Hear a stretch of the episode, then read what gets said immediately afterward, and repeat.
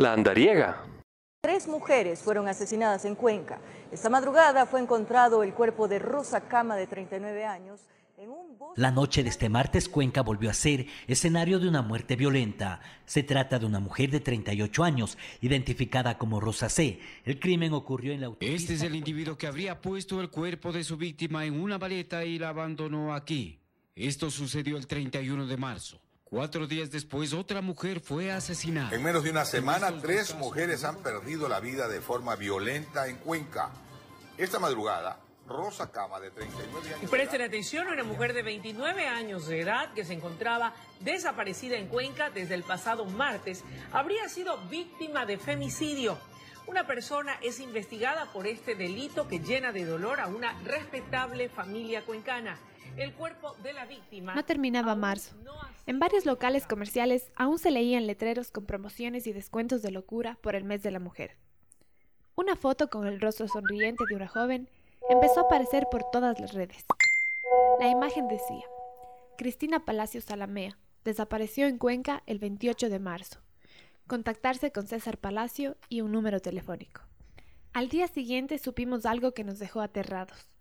Un ex compañero de trabajo de Cristina confesó el crimen. No solo la asesinó, sino que además lanzó su cuerpo al río.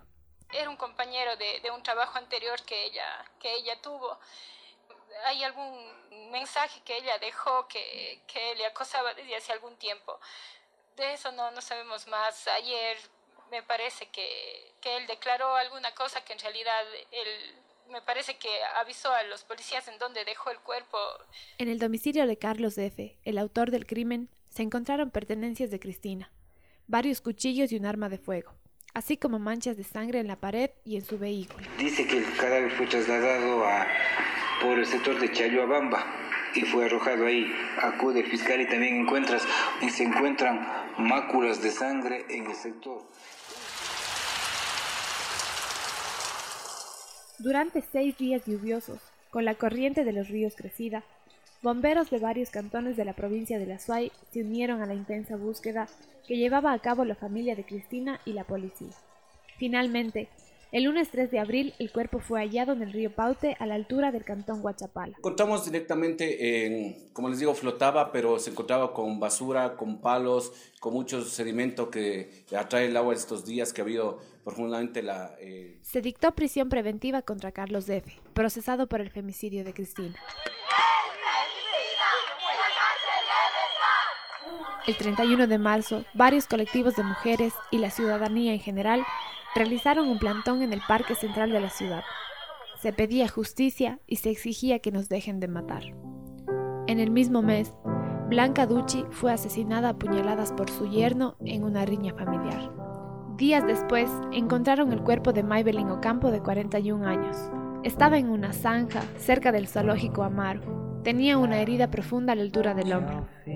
El 4 de abril, Rosa Regina también fue asesinada antes de llegar a su casa. Ella era el sustento de su hija y su nieta que tenía 15 días de nacida. La cuenta sigue. Nos quitan la vida. No nos quitan un celular, un lápiz, dinero. Nos humillan, nos torturan, nos apagan.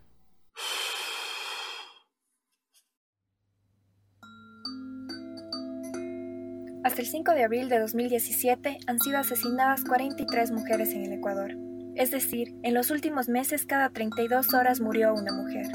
Corrección, no murió, la mataron. No se llama crimen pasional como suelen anunciar los amarillistas, usando al amor para justificar el femicidio. Un sujeto celoso mató a su esposa a punta de combo. Esto ocurrió. la experiencia de los policías. Entre las hipótesis del móvil del asesinato está. Fue la experiencia que se ve alguna motivación sentimental. de los vecinos, la mujer solía perderse de la casa varios días y en el mundo de la calle y el consumo de sustancias acabó sus días dolorosamente tendida en medio de la hierba sin que hasta ahora se sepa qué le pudo haber pasado.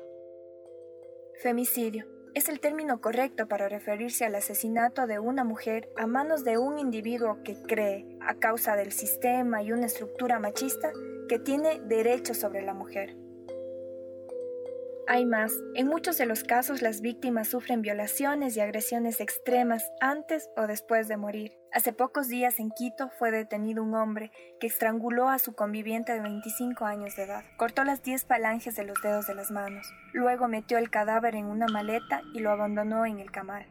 No son casos aislados. En el Ecuador, 6 de cada 10 mujeres son violentadas a diario. El 67% de personas que desaparecieron en el 2016 fueron mujeres. Según el Consejo de la Judicatura, de enero a noviembre del 2016 se registraron 95 femicidios en el Ecuador.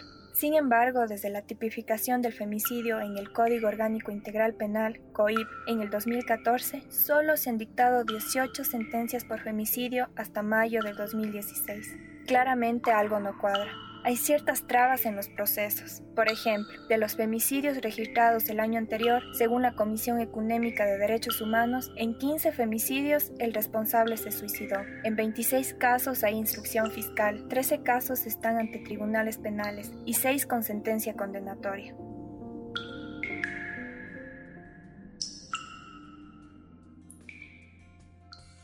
Es una realidad preocupante y nos compete a todos es hora de hacer mea culpa, pensar cómo aportamos desde nuestro espacio. Y por otra parte, es tiempo de exigir justicia y acciones a quienes tienen el poder en sus manos.